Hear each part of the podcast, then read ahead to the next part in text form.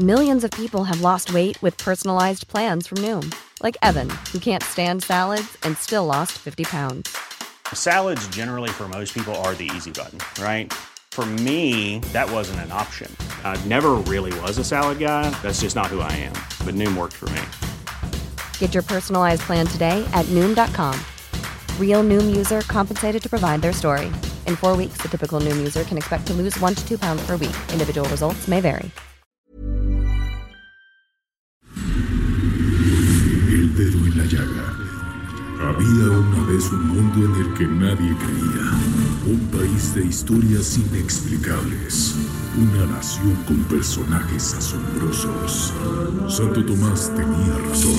Hay que ver para creer. El México increíble. Las verdades que duelen. La voz de los que callan. El dedo en la llaga. Infórmate, diviértete, enójate y vuelve a empezar.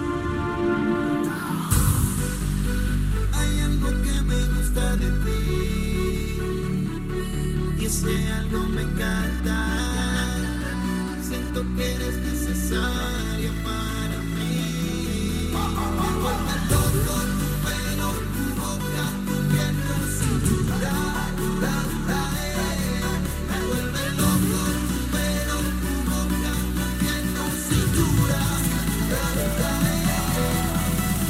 Hola, hola, hola, qué gusto saludarlos en este dedo en la llaga de el miércoles 23 de octubre del 2019. Y no, no, no saben, escuchando esta canción de Algo me gusta de ti de Wisin y Yandel, tengo a dos queridísimos amigos que además cada vez que nos juntamos rememoramos una gran fiesta que nos echamos y llamamos a este grupo Beto Tavira. ¿Cómo se llama? Gracias, Adri. Es el grupo San Miguel Regla. Y mi queridísima Estela Libera, dos periodistas formidables, profesionales, eh, además simpáticos, grandes seres humanos y sobre todo amigos míos muy queridos. Entonces, pues, ¿qué les puedo decir? Beto, Felices de estar aquí, mi querida Adri. El dedo en la llaga siempre es el pretexto para reunirnos, aunque el pretextos no nos faltan, ¿eh? oye, y vamos a meter muchos dedos en la llaga el día de hoy. Ay, qué sabroso va a estar el y programa. Estela, ¿qué te puedo decir? Si alguien sabe de radio, ¿quién es Beto? Estela Libera, punto, se acabó. Bueno, ustedes debieron ir, se deben de acordar porque además es conductora de, de Azteca 40, de Azteca y de ADN 40, pero además ella fue por mucho tiempo conductora con Gutiérrez, ¿va? Eh, Gutiérrez Vivo. Con Gutiérrez Vivo. Muchas gracias, gracias. De verdad me siento honrada por. Estoy muy formal porque así en tipo, el, ti- el tipo San- Grupo San Miguel Regla hablaría de otra manera. Pero ya, en serio, muchas gracias por invitarme, querida Adriana. Beto, cuántas cosas como amigos, también como profesionales. Así que bueno, pues de verdad un honor estar aquí con ustedes. Pues empezamos este dedo en la llaga y sí lo vamos a meter en serio y muy en serio en Nuevo León. Hijo, eso se merecen hasta el puño. No, bueno, Claudia Bet. Así es, Adri, pues eh, como bien lo comentas, el pasado 15 de octubre en la madrugada, como siempre, aventaron el albazo eh, los diputados de Nuevo León y aprobaron una iniciativa de reforma a la ley estatal de salud precisamente para este, la objeción de conciencia. Es decir, esto, eh, y ya lo alertó el, el CONAPRED el día de ayer, pues podría vulnerar los derechos de las personas de la comunidad LGBT, indígenas, migrantes, mujeres que quieren abortar y pacientes con VIH, Adri. A ver, déjenme decirles que es la objeción de conciencia. Es la negativa a acatar órdenes o leyes o realizar actos o servicios invocando motivos éticos y religiosos. Bueno, pues resulta que los diputados en la, el jueves, en la madrugada, madrugada de viernes, pues dieron el sablazo. Y entonces, pues cambiaron la, el artículo 48 de la ley de salud, el ejercicio de las profesiones, de las actividades técnicas y auxiliares y de las especialidades para salud. Y dice así, lo cambiaron por esto. El personal médico y de enfermería que forme parte del sistema estatal de salud podrá ejercer la objeción de conciencia y excusarse de participar en la presentación de servicios que establece la ley.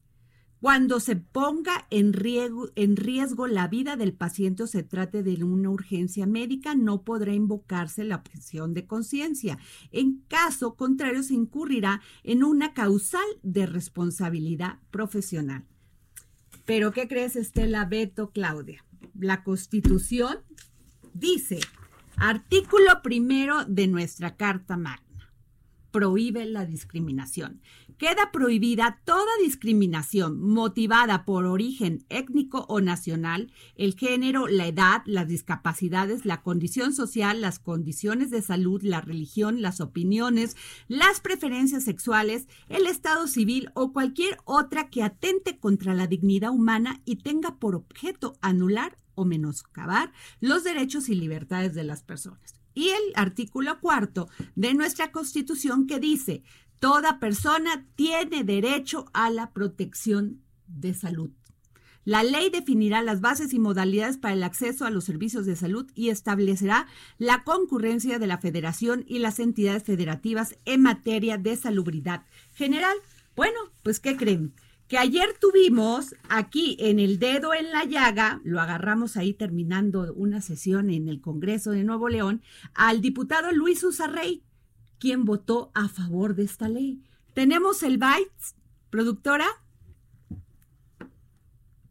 Lo que votamos no es lo que usted afirma que votamos. Lo que votamos es reconocer el derecho de objeción de conciencia, pero en ningún momento por causas de discriminación. La ley no se está metiendo en temas de discriminación.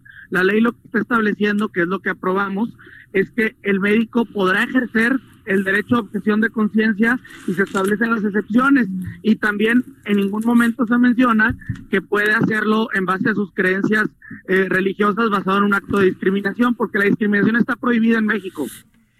Bueno, pues entre dichos y diretes, el diputado nunca nos pudo contestar qué era lo que prohibían. Y mientras averiguan, pues podían dejar al, al, al, la persona que no querían atender ahí a manos de buen Dios. Sí, yo, yo, yo lo que creo es, en primera instancia lo dijeron bien, que hubo un madruguete. La votación fue abrumadora, por cierto, son, son 33, y 5 a favor. A favor. Habla de un estado conservador, sin duda Nuevo León es un estado, por lo menos si no conservador, perdón por los que no lo son, de doble moral.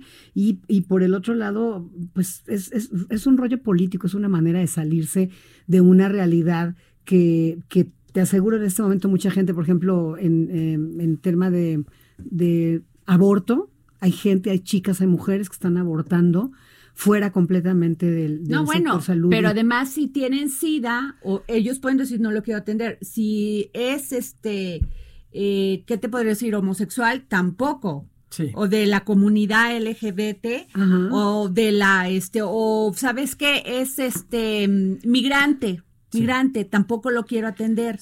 O no me cae bien.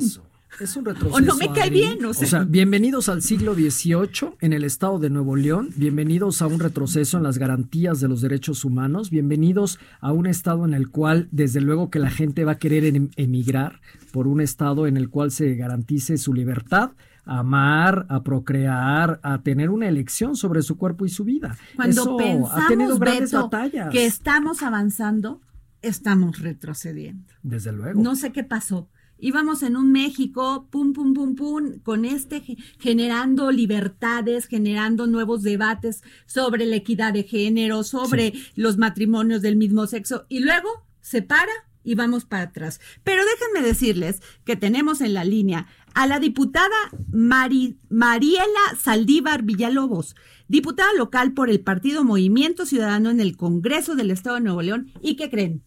ella votó en contra de esto. Pues, pues genial, está bien, súper interesante pues, escucharla. Diputada, muy buenas tardes. Bueno, ¿está en la línea? Diputada, muy buenas tardes. Buenas tardes, pues, diputada, pues usted fue la única este congresista este muy progresista, porque los demás dieron muestra de todo un retroceso. En realidad fuimos tres diputadas las que hablamos en tribuna eh, a favor de una reserva para modificar el decreto que finalmente se aprobó y fuimos seis diputados los que votamos a favor de esta reserva que trataba de atenuar el impacto discriminatorio de la reforma de la ley de salud en materia de, de objeción de conciencia. Estela. Sí, mm, bueno, aquí le, quiero preguntar, este tema que ha generado mucha polémica en las redes sociales y desde luego un activismo por parte de distintas organizaciones de la sociedad civil, em, eh, hay recursos que se pueden ejercer para, digamos, echar atrás esa reforma. Entiendo un plazo específico para que pudieran, eh, pues no solamente vetar el gobierno del Estado, en fin, ¿hay algunos caminos jurídicos para vetarlo, diga, este, esta aprobación? Sí, de hecho el gobierno estatal no publicó la reforma, la vetó, la está enviando de regreso al Congreso con comentarios. En parte yo creo y en gran medida gracias a toda la visibilidad que ganó esta reforma a nivel nacional, gracias a todos los activistas, a los ciudadanos que se involucraron en redes sociales, solamente gracias a eso. Se vetó por parte del Estado, se regresa al Congreso para su revisión y esperamos que este debate que se ha abierto a nivel nacional sobre el tema ayude a los diputados y a las diputadas a sensibilizarse un poco para que así como se está garantizando la objeción de conciencia, así se apruebe la reforma de un de una manera, digamos, más balanceada para no vulnerar los derechos de acceso a la salud pública, que esa es el la principal preocupación de los seis diputados que nos manifestamos en contra. diputada Mariela eh, Saldívar, permítame, le voy a poner un byte donde nos habló el diputado Luis Usarrey para que nos diga qué piensa usted de esto. Muy bien.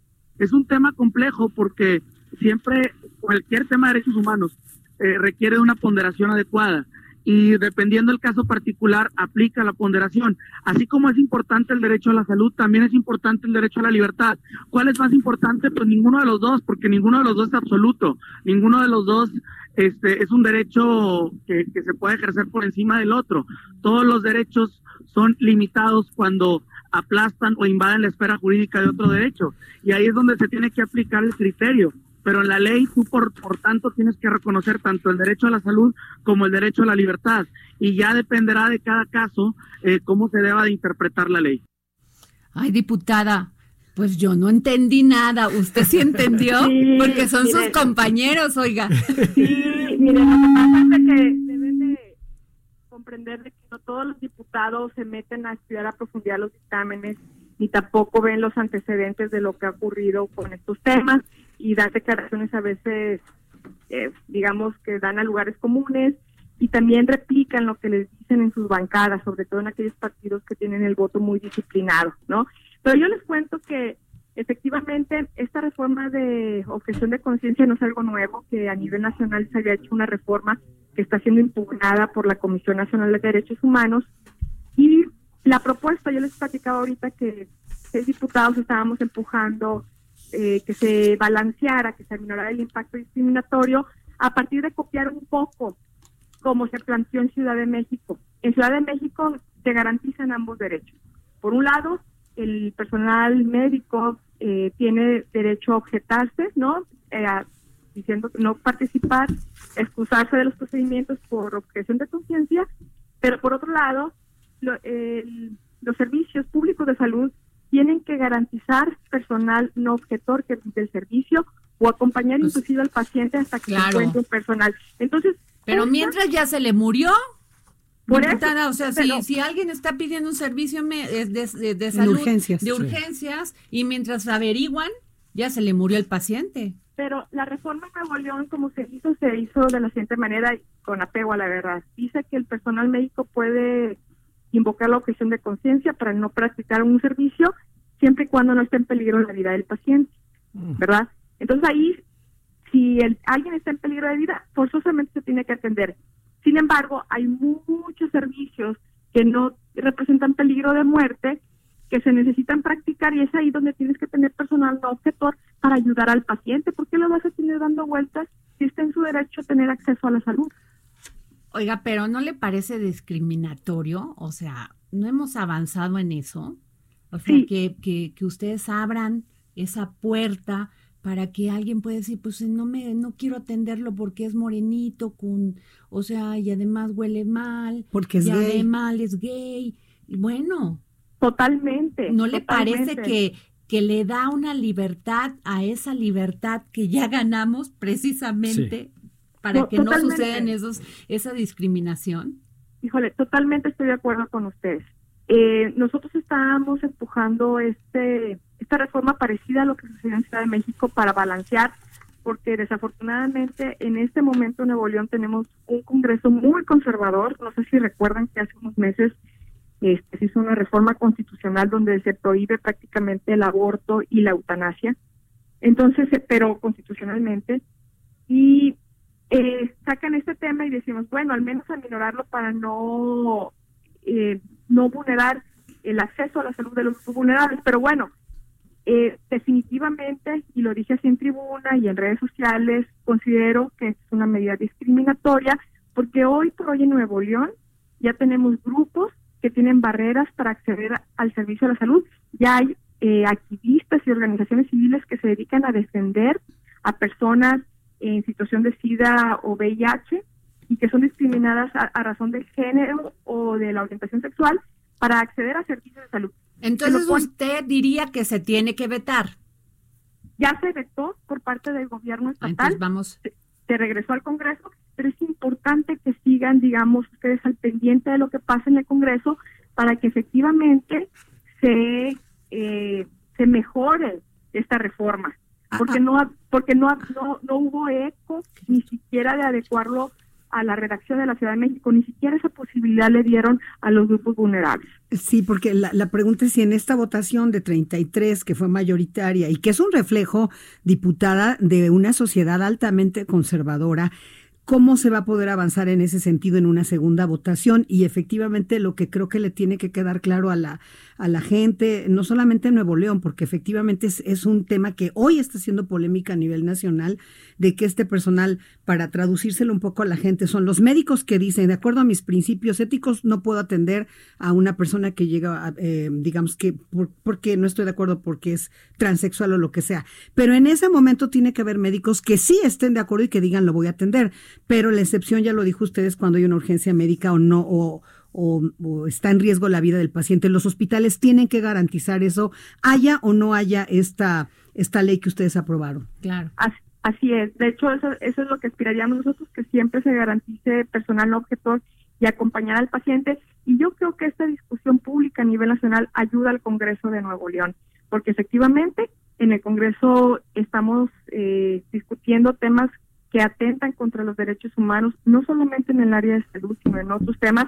Fíjense, el mismo promovente, el diputado promovente de la objeción de conciencia médica, es el diputado Juan Carlos Leal del Partido Encuentro Social, ahora Encuentro Solidario, propuso esta reforma ah, en, la ley de salud, pero también propuso otra sobre reformas en el registro civil para que los jueces pudieran invocar la objeción de conciencia para no casar a parejas homosexuales. O sea, cuando ya es Bueno. legal. Ay, ternurita. Ay, no, bueno. Ternurita, Pero, ¿no? usted- ok, ustedes se ríen, pero en realidad, ¿cómo es posible que eso se esté votando por mayorías del PRI, del PAN, del PT y de Morena en el Congreso? Es que de veras que los partidos a veces son bien incongruentes. Unos dicen una cosa en la Ciudad de México y otros en Nuevo León y otros en Jalisco. Sí. Pero le agradecemos muchísimo, diputada eh, Mariela Saldívar Villalobos, por esta entrevista. Sí, estoy a sus órdenes y gracias por darle Muchas visibilidad a nivel gracias. nacional. Bueno, pues, ¿qué creen? Tenemos en la línea al secretario general de gobierno de Nuevo León, Manuel Florentino González Flores. Muy buenas tardes, secretario general. Buenas tardes, a sus órdenes. ¿Cómo está, secretario? Oiga, pues estamos impactados aquí en el DF y en otros estados de la República porque no entendemos por qué se porta así su Congreso, oiga. discriminatorio y además en un estado maravilloso que concentra 203 grupos empresariales que dan trabajo, que tienen una gran, que incrementan el PIB, que se supone que es gente evolucionada, progresista. ¿Por qué los diputados y los partidos políticos se, se comportan de una manera muy diferente en todos lados? Pues no, la verdad no me explico. Nosotros... Pues si tiene chamba usted, ¿eh? Nosotros somos este, un grupo independiente en el gobierno. No tenemos un solo diputado en el Congreso. Y cuando los vemos votar esto, como lo que acaban de votar, que todavía no llega al Ejecutivo, ¿eh? no es cierto que nosotros ya dijimos que lo vamos a vetar, pero todavía no llega al Ejecutivo para vetarlo. Son absurdos, increíbles estos de, este tipo de votaciones como la que hicieron ahí en el Congreso. Nosotros lo vamos a, vetar y tenemos una razón pues clara, lógica y correcta. Digo, un médico desde que hace su juramento al, recibir su título profesional tiene la obligación de atender a todo el mundo. No, no, no deberíamos de estar discutiendo esto. Pues no, o sea, ya no es ni discusión. el absurdo de tenerlo que discutir para nosotros es una incongruencia total en el gobierno. Nosotros como gobierno independiente rechazamos todo tipo de discriminación. El gobierno independiente es un gobierno garantista. Y bueno, sí coincidimos con lo que dice la Ciudad de México en su ley y en su reforma, que busca equilibrar el derecho personal con el derecho público. Es decir, el derecho a la objeción eh, por conciencia de un médico con el derecho a la salud que tenemos todos, pero por encima de eso nosotros debemos de hacer prevalecer el derecho de todos los seres humanos a la salud y no restringirlo en ningún momento, por ninguna condición ni bajo ninguna circunstancia. Eso es lo que les hemos dicho a los diputados y esa será nuestra postura. Vamos a vetarlo. Ojalá, nosotros no tenemos un solo diputado en el Congreso. Ojalá y ellos, los que se oponen, que son alrededor de los nueve. 33, ¿no? Pero nueve se oponen. Ah, sí, claro, esos son los, los coherentes. Sí. Este, ojalá y logren llegar porque requieren de dos terceras partes para volverlo a mandar con nosotros. Ojalá y logren llegar a 28, es decir, que sean 27 y acá puedan estar 14 para poder que logren la votación y detengan eso, ¿verdad? Eh, secretario, el, el, punto es que el gobierno del Estado está obligado justamente a garantizar, lo dijo usted, es un, gobierno garantista, la salud, el acceso a la salud de los ciudadanos. ¿Cuál es el procedimiento jurídico? Lo, dice usted que no lo han mandado, hace un rato la, diputada nos dijo que ya lo vetaron, pero el proceso jurídico llega al Congreso, ¿cuánto tiempo tienen? el proceso que sigue el proceso que sigue cualquier ley. Nosotros, ellos nos envían, nosotros en lugar de publicar cuál sería nuestra obligación y luego promulgar, lo que vamos a hacer es rechazarlo y regresarlo. Eh, sin necesidad de discutir nada, nosotros simple y sencillamente nos oponemos totalmente a esta votación tan, absurda que el Congreso llevó a cabo. Eh, ojalá y ellos allá, en su fuero interno, logren ese número de votos impidan que esto regrese. Si regresa, el gobierno buscará, mediante una controversia, seguir peleando esto, ya sea a nivel estatal o al nivel de la, de la Suprema Corte de Justicia. Licenciado Florentino González, lo saluda Alberto Tavira. Sí, soy Manuel Florentino. Manuel Florentino González, exacto. Eh, yo lo que le quiero preguntar es si actualmente existe una controversia en la Suprema Corte de Justicia de la Nación eh, la cual ya fue interpuesta por la Comisión Nacional de Derechos Humanos precisamente por la figura de objeción de conciencia a nivel nacional, ¿cuál va a ser el costo político para los partidos y los diputados que están a favor de promoverla en el Estado de Nuevo León? Pues imagínese el costo que va a tener. Eh, ellos que deberían estar pensando en la ciudadanía en términos generales, pues no. Unos cuantos de los que hoy forman parte de ese Congreso y no de los partidos que en otros estados son mayoría, aquí no son mayoría tampoco, ni el PRI, ni, ni algunos otros. Entonces, pues no sé, es un costo enorme, nosotros nos vamos a unir en esa lucha nacional para impedir que cosas así tan absurdas puedan suceder. Y por eso vetaremos en el momento que llegue al Ejecutivo, la vamos a vetar. Si ellos logran otra vez la votación constitucional y nos la regresan y nos obligan a publicarla, nosotros nos uniremos mediante una controversia a esa lucha nacional que se está dando ahorita.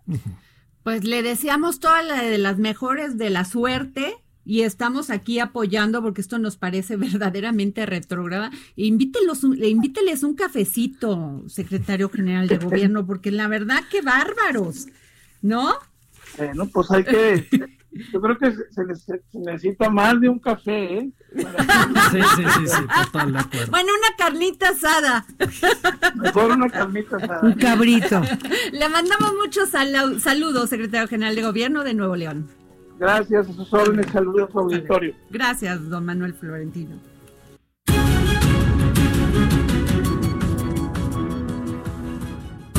Escríbenos al WhatsApp en el dedo en la llaga 55 25 44 33 34 55 25 44 33 34 Heraldo Radio buscas un auto seminuevo certificado, en Hangar Esmeralda somos tu mejor opción. Contamos con planes de crédito que se adaptan a lo que necesitas. Visítanos en Dr. Jorge Jiménez Cantú, Lote 1, Manzana 2, LA 17, en Bosques Esmeralda, Atizapán de Zaragoza. O llámanos al 5553 08 45 24, terminación 25 y 26. Con seminuevos certificados en Hangar Esmeralda, seguro estrenas hoy. Las mejores marcas, encuéntralas en Grupo Andrade. Mi INE está hecha de participación. Somos millones de personas quienes todos los días cuidamos la democracia. Está hecha de nuestra responsabilidad. Todas y todos hemos construido un padrón electoral más confiable. Mi INE está hecha de seguridad. Mis datos están protegidos y solo yo decido con quién los comparto. Si cambiaste de domicilio, avísale al INE y ayuda a mantener actualizado el padrón electoral. Mi INE es lo que soy. Yo me identifico con la democracia. Contamos todas, contamos todos. INE. ¿Recuerdas por qué compras en ese supermercado? Porque me queda muy cerca. Porque siempre tiene ofertas. Porque tiene los productos más frescos. Porque tienes opciones para escoger. La COFESE trabaja para que las empresas compitan y así tú puedas escoger los productos y servicios que mejor se acomoden a tus necesidades. Un México mejor es competencia de todos. Comisión Federal de Competencia Económica, COFESE. Visita COFESE.mx. Heraldo Radio 98.5 FM. ¿Te ofrecieron un trago o un cigarro? ¿O un churro? Natacha. Y te dijeron que no pasa nada. ¿Seguro que no pasa nada? Antes de entrarle, deberías saber lo que las sustancias adictivas pueden causar en tu cuerpo. ¿O te gusta andar por ahí con los ojos cerrados? Mejor llama a la línea de la vida de Conadic 800-911-2000 cualquier día a cualquier hora. Aquí te escuchamos. Juntos por la paz. Estrategia Nacional para la Prevención de las Adicciones. Gobierno de México. Y me da un kilo de huevo y medio de queso, por favor. ¿Algo más? ¿Sabe qué? Los refrescos ya no. Un gasto bien dirigido hace la diferencia entre ahorro y despilfarro. Mami, ¿me trajiste lo que te pedí?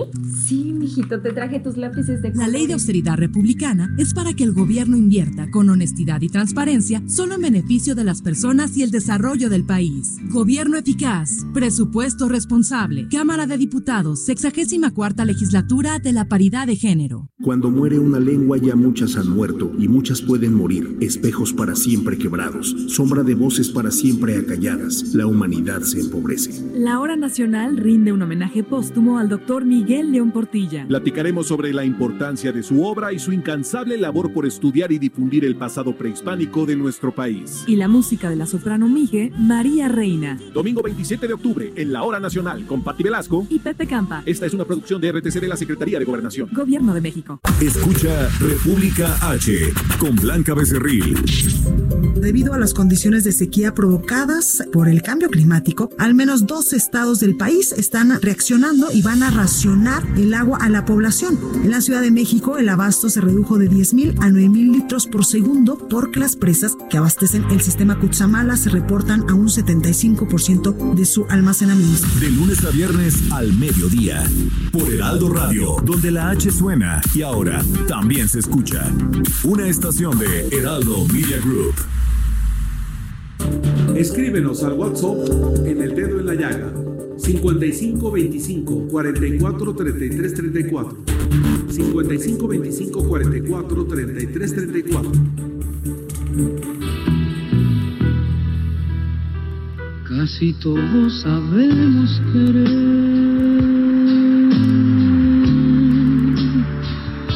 pero poco sabemos amar.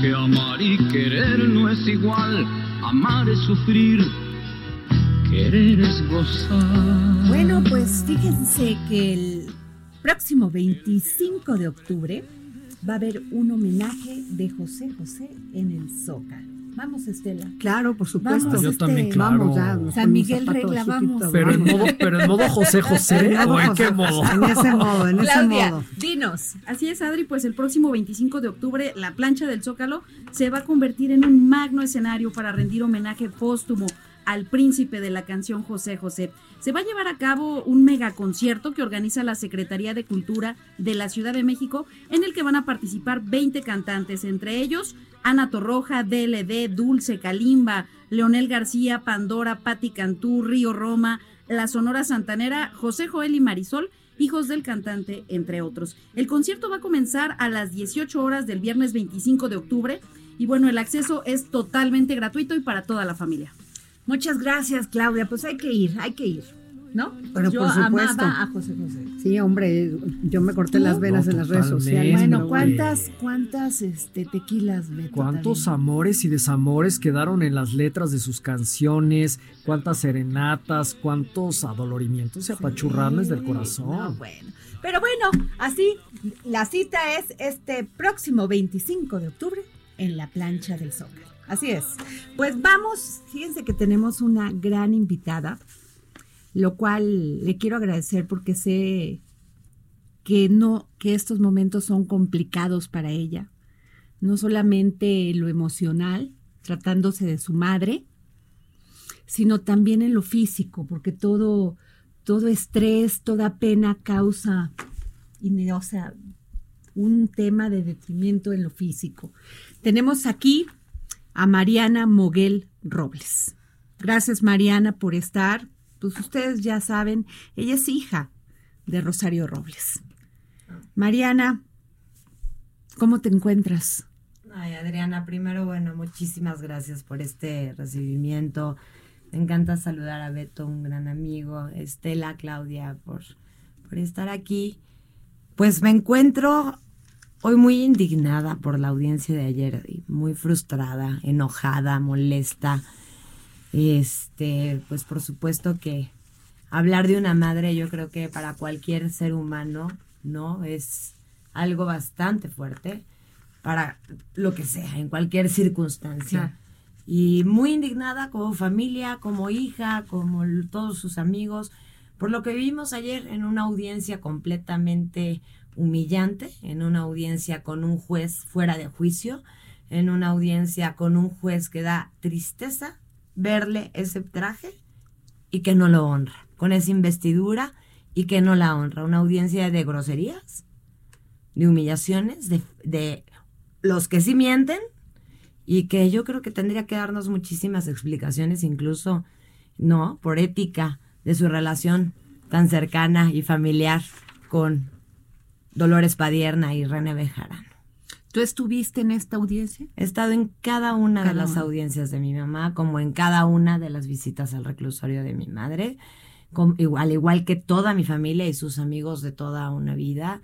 Y de verdad, y como estuve también en la otra audiencia con el otro magistrado, ah, ¿no? Que fue del de la apelación de Paredes, y te das cuenta del nivel y de la gran diferencia de lo que es un juez con ética y un juez que sí sabe conducir un proceso de estos y uno que me queda claro trae una consigna, que trae una venganza política, que está lleno de resentimientos y que nunca había vivido yo un proceso así, pero lo que he escuchado de grandes abogados es que en la historia de su vida se habían enterado de una situación como la que se vivió ayer.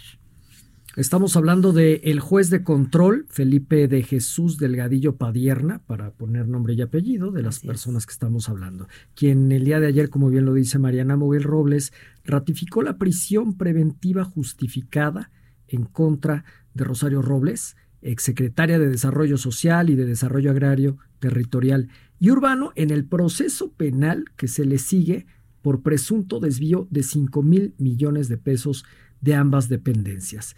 ¿Qué es cierto y qué es falso de todo lo que se ha circulado en las versiones periodísticas? Lo primero que hay que eh, saber de todo es, y, que es importante reiterar, es que no estamos todavía en proceso de definir si mi mamá es inocente o no.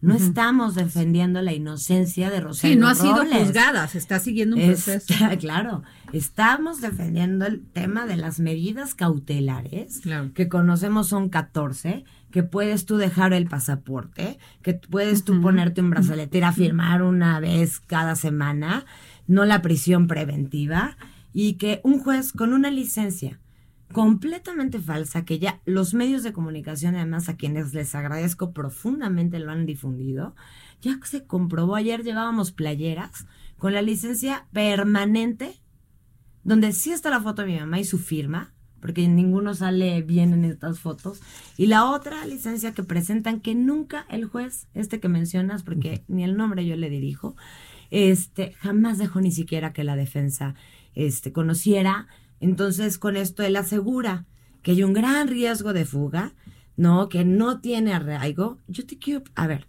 hacer una pregunta que la hago constante al aire, fuera del aire. Una persona que estaba de viaje con tu servidora, porque estábamos de viaje, como todos tenemos derecho a hacerlo, ¿por quién se regresa a presentarse voluntariamente? No a una, a dos audiencias. Tuvimos que buscar un vuelo de Costa Rica porque era temporada alta y no encontramos vuelos, porque la gran preocupación de Rosario, de mi madre, era estar a tiempo, en forma, en su audiencia. Estamos hablando de la de agosto. De Estamos hablando de la de agosto. A sabiendas, ¿no? De todo lo que podías saber. Pero, a ver, cuando tú tienes la razón jurídica, cuando tu madre voltea tus ojos y te dice, soy inocente, hija, vamos a dar la cara como siempre le hemos dado, pues por supuesto que te presentas. Lo que te sorprende es que tu sistema de justicia hoy se haya convertido en venganzas políticas.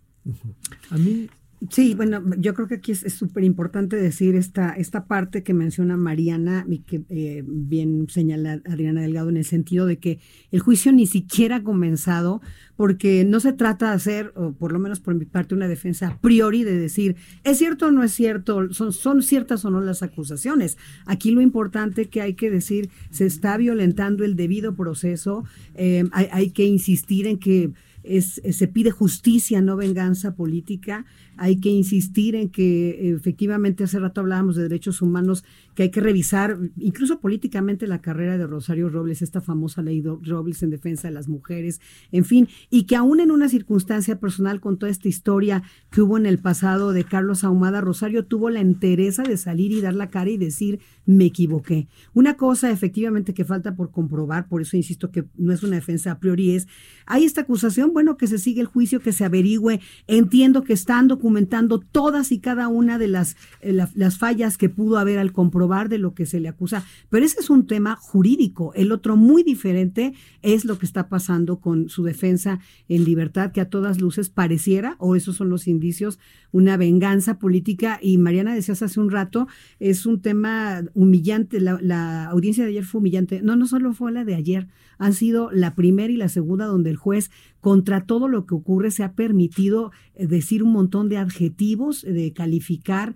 incluso con palabras que no son propias de un juez. Así que ahí atrás, por lo menos eh, tendrían que transparentar o hacer algo en un país que está cuestionado por su sistema de impartición de justicia, pues qué pasa si cambian de adscripción al juez, qué sé yo, y dejar que las cosas sigan su marcha, ¿no?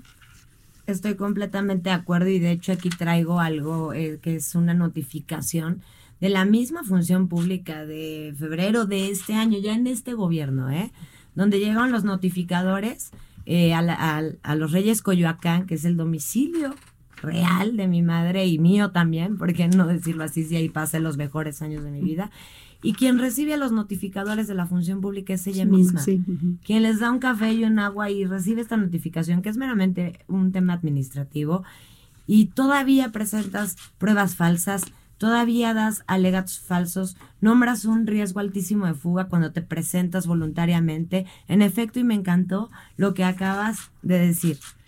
Yo confirmé ayer, porque desde la primera y la segunda audiencia se, se vio, ¿no? Se notó perfectamente que esto no tiene nada que ver con lo jurídico.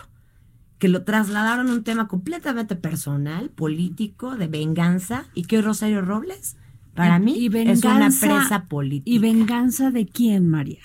Bueno, yo me, me sorprende, después de toda esta semana que ha estado tan movida de noticias, tan, mo- tan movida en muchos aspectos en este país, a mí me sorprende que tengas todo un aparato del, de- del Estado, del gobierno, en contra de Rosario Robles, porque me sorprende muchísimo que el fiscal, por ejemplo, cuando eh, eh, no el, el- el magistrado Paredes dice se tiene que reponer el proceso, inmediatamente saca un comunicado dando razón a la prisión preventiva. Y lo de Sinaloa, como todo un aparato del Estado está en contra de Rosario Robles, ¿verdad? Y liberando narcotraficantes hace cinco días. Esas son las preguntas que yo me hago con- constantemente. Entonces, a mí yo sí lo confirmé. Lo confirmé porque además gritó, le dijo mentirosos a los abogados de mi mamá, a ella misma, que a los medios de comunicación nos las vivimos diciendo mentiras, falsedades, entre muchas otras situaciones que son humillantes. Es más, que yo misma, Mariana Moguel, no comprobaba mi arraigo en esta ciudad. Fui diputada, etcétera. O sea, lo que trato de decir con esto es de verdad sobre una base completamente de fantasías. Entonces yo le diría a este señor, porque hay jueces que sí valen mucho la pena su- el, el reconocerlos, porque yo sí creo en mi sistema, en la legalidad, que, te- de verdad la ley nunca, nunca, nunca va a quedar por debajo. Y esto se tendrá que aclarar tarde que temprano. Y por eso aquí estoy como buena Robles y como buena Roble me enseñó a estar de pie y a seguir luchando. Mariana, ¿no pasó el que pagan justos por pecadores? Porque el primer este tema que fue muy mediático fue lo de Emilio Lozoya y que huyó. Que está, no sabemos dónde, su abogado dice, pues ahí a ver si lo encuentran. Luego pasa lo de tu mamá. No, eh, por eso te digo, no es como pagar justo por pecadores que no creían en esa decencia propia del gobierno este anterior. Yo estoy convencida que dar la cara siempre será un valor que me enseñó mi madre desde chica. Y ella es lo que me enseñó y me lo volvió a enseñar en esta ocasión. Y eso hay que hacer. Cuando uno sabe que tienes las razones jurídicas, que la honestidad te asiste, que uno se equivoca como ser humano, pero todas esas acusaciones que señalan son completamente falsas, te presentas. Lástima que al sistema de justicia penal, que muchos le tenían esperanza por la presunción de inocencia, por el debido proceso, por los derechos humanos, por los juicios orales, todo este esquema que nos vinieron a vender, hoy se convierta simplemente en un esquema en donde tenemos presos políticos como es el caso de Rosario Robles. Eh, Además, también te voy a decir una cosa, o sea, si esto de la licencia me parece verdaderamente absurdo. Bueno, o sea, es que además es insostenible. Es o sea, insostenible de principio a fin. O sea, porque hasta la se ve fake. Sí, ahí está la se licencia. ve- Ellos dicen que como no la encontraron en la primera audiencia, que dice, pues luego eh, no fue localizada en su domicilio de Coyacán, aunque la defensa explicó que en la primera ocasión estaba fuera tomando un curso y que la otra vacacionaba en Costa Rica. Eso pues no convenció al juez. Ah, pero además una, una, circunstancia, Adriana dice, Mariana, algo bien importante. Emilio Lozoya, sus abogados sí involucran a otras personas de altísimo perfil político en la defensa de un hombre que no está detenido, a diferencia que no de está Rosario dando la Robles, cara. que no está dando la cara. No la dio ni por su mamá. Eh, ¿Qué pasa en este caso? ¿Ella es un chivo expiatorio? ¿Va a hablar más adelante de este más- tema? Porque eh, quizá la, la pregunta iba enfocada en ese Exacto. sentido. ¿Es Rosario Robles un chivo expiatorio? ¿Tendrá que declarar como los abogados en su momento hicieron con Emilio Lozoya que involucran incluso al presidente de la República? Esa es una pregunta, Mariana. Y la otra, si tú estás diciendo que es una presa política, ¿hacia dónde va la, la estrategia? ¿Hacia pedir eh, la intervención de comisiones interamericanas de derechos humanos, de declararla formalmente presa política y hacer una campaña fuera de México?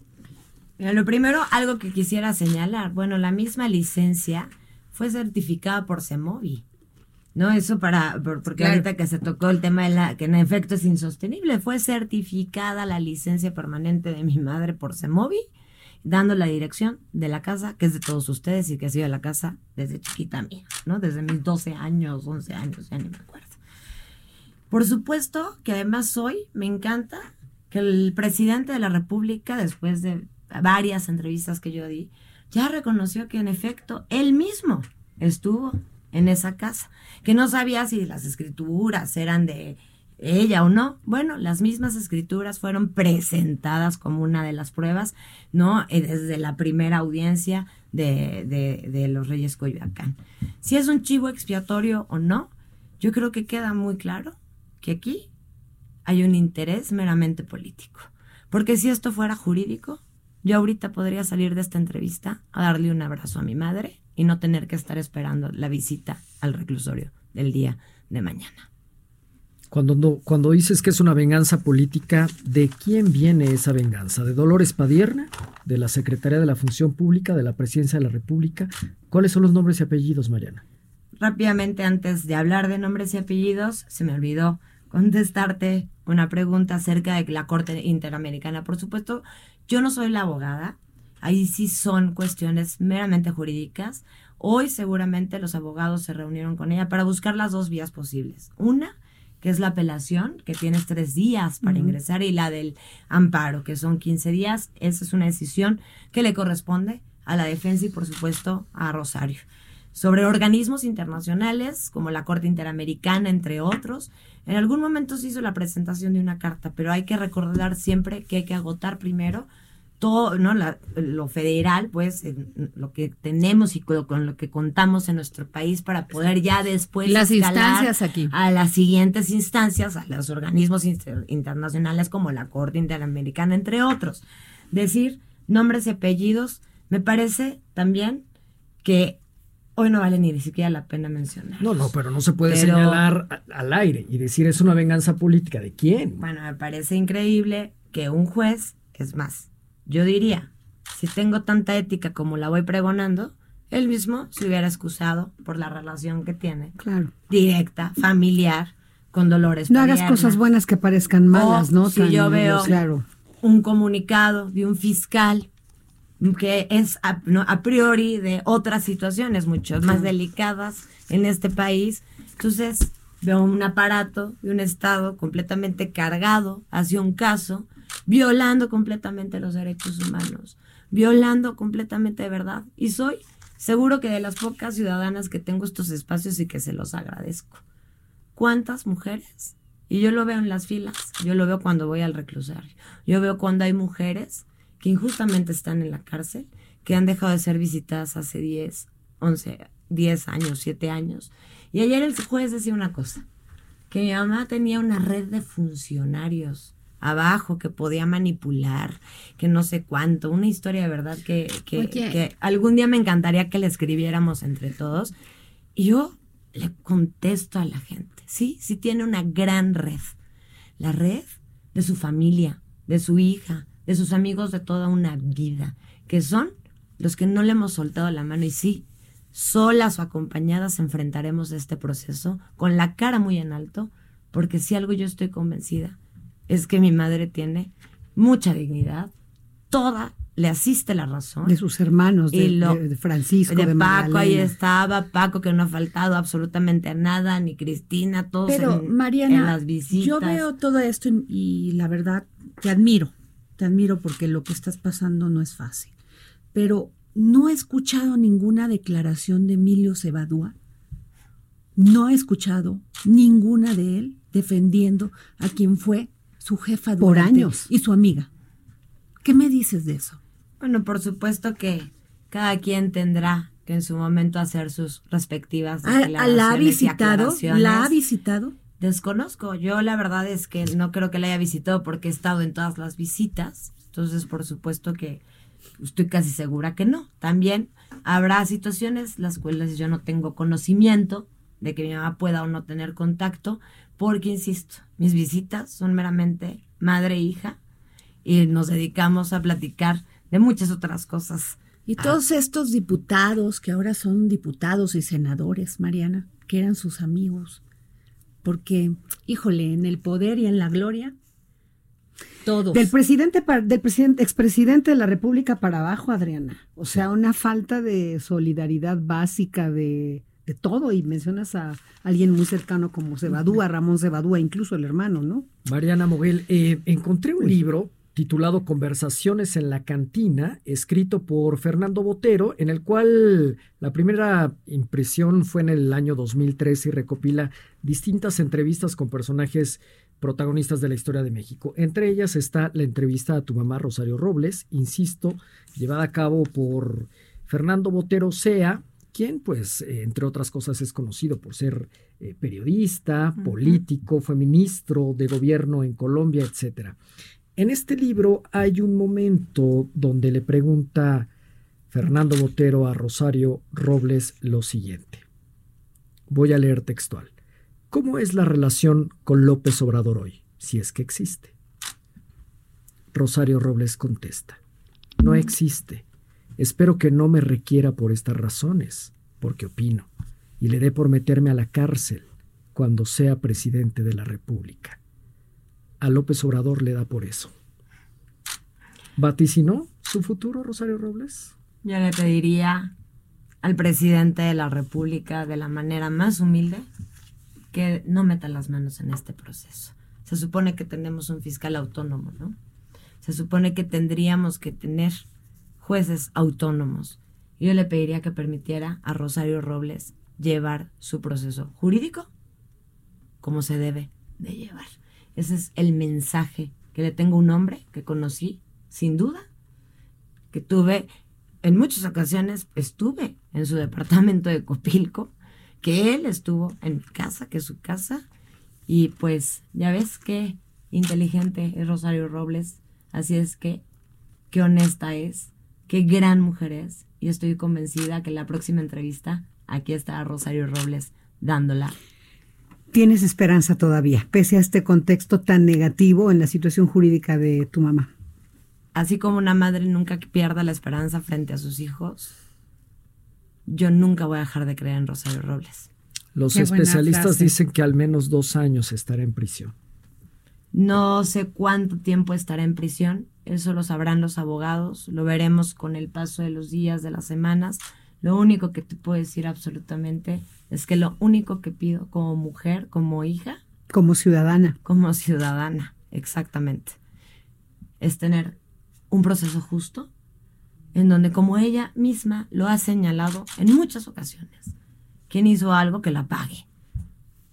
Pero si no, no hay ninguna razón ni motivo para que se sigan violando los derechos de una mujer que lo único que ha hecho es servirle a su país y ser la mejor mamá que me ha podido pasar en mi vida. ¿Cómo está ella, Mariana? ¿Cómo está ella? ¿Cómo está viviendo cada día en el reclusorio?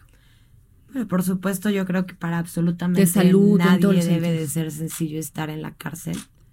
Y ella es una guerrera, es lo que a veces yo llego motivada tratando de darle motivos, ¿no? Tratando de, de darle esa energía que necesite su hija. Yo sé que yo soy lo más importante para ella, me lo ha demostrado 36 No, pues eres años. su hija y tú eres su hija única, ¿no? Y la que termina saliendo motivada y aconsejada soy yo. la que termina siempre haciéndome quererme levantar de la cama al día siguiente, es ella a mí, perdón, ¿no? Y es sorprendente, Rosario.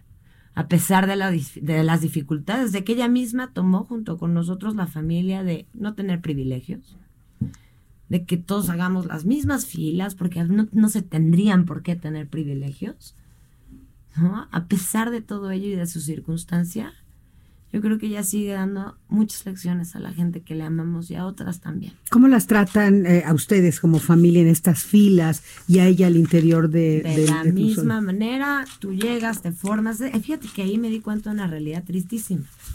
Una vez yo me equivoqué penal y vi el varonil está al lado. Para el varonil son dos horas para entrar.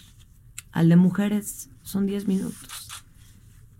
Por la corta fila que hay de visitas a nosotras las mujeres en un reclusorio desde ahí puedes ver el abandono hacia la mujer incluso, ¿no? Hasta en los centros penitenciarios. Qué interesante punto. Es importantísimo, es un tema fuertísimo, ¿eh? Y ves además, por ejemplo, en el varonil, un, no equidad en hombres y mujeres hacia la visita. Aquí vemos que somos un 90% de mujeres las que estamos visitando a nuestras mujeres. Por supuesto, entras, tienes que pasar una aduana, te revisan la comida, te revisan todo lo que lo que, lo que le llevas, ¿no? Con las condiciones y el reglamento que además hay que cumplir con cabalidad. Y yo creo que es importante no pedir ningún privilegio porque Rosario eso nos lo pidió y además nunca hubo un ofrecimiento distinto. Además te voy a decir una cosa, me llamó la atención que la carta es escrita en puño y letra de tu mamá. ¿Y por qué Javier Duarte si puede mandar mensajes por WhatsApp y por oh, Twitter? O sea, ¿qué privilegios se gozan unos y qué privilegios? Entrevistas telefónicas. A ver, no entiendo. ¿Por qué? Son a veces las cosas que yo creo que por eso muchos ciudadanos se molestan y te puedo decir como hija que molesta profundamente y sobre todo cuando sabes que ayer se vuelve a dictar una prisión preventiva injustificadamente no solo a mi madre, hay mucha gente molesta y no es Rosario Robles su mamá. ¿Por qué el abogado de, de tu mamá, Julio Hernández, declara que es, miso, es una, un tema de misoginia.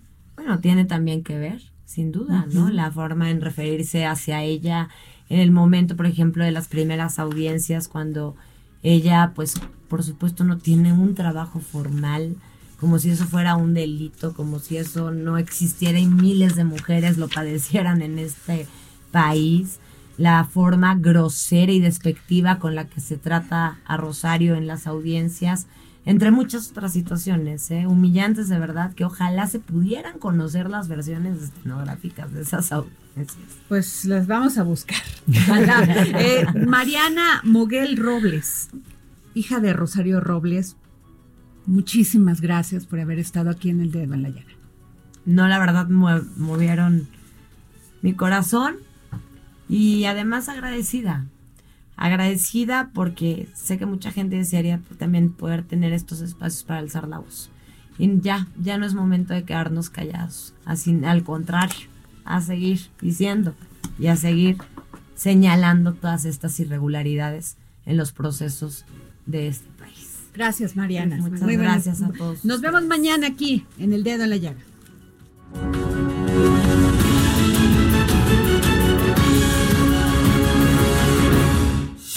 Esto fue El Dedo en la Llaga con Adriana Delgado y Gabriel Bauduco.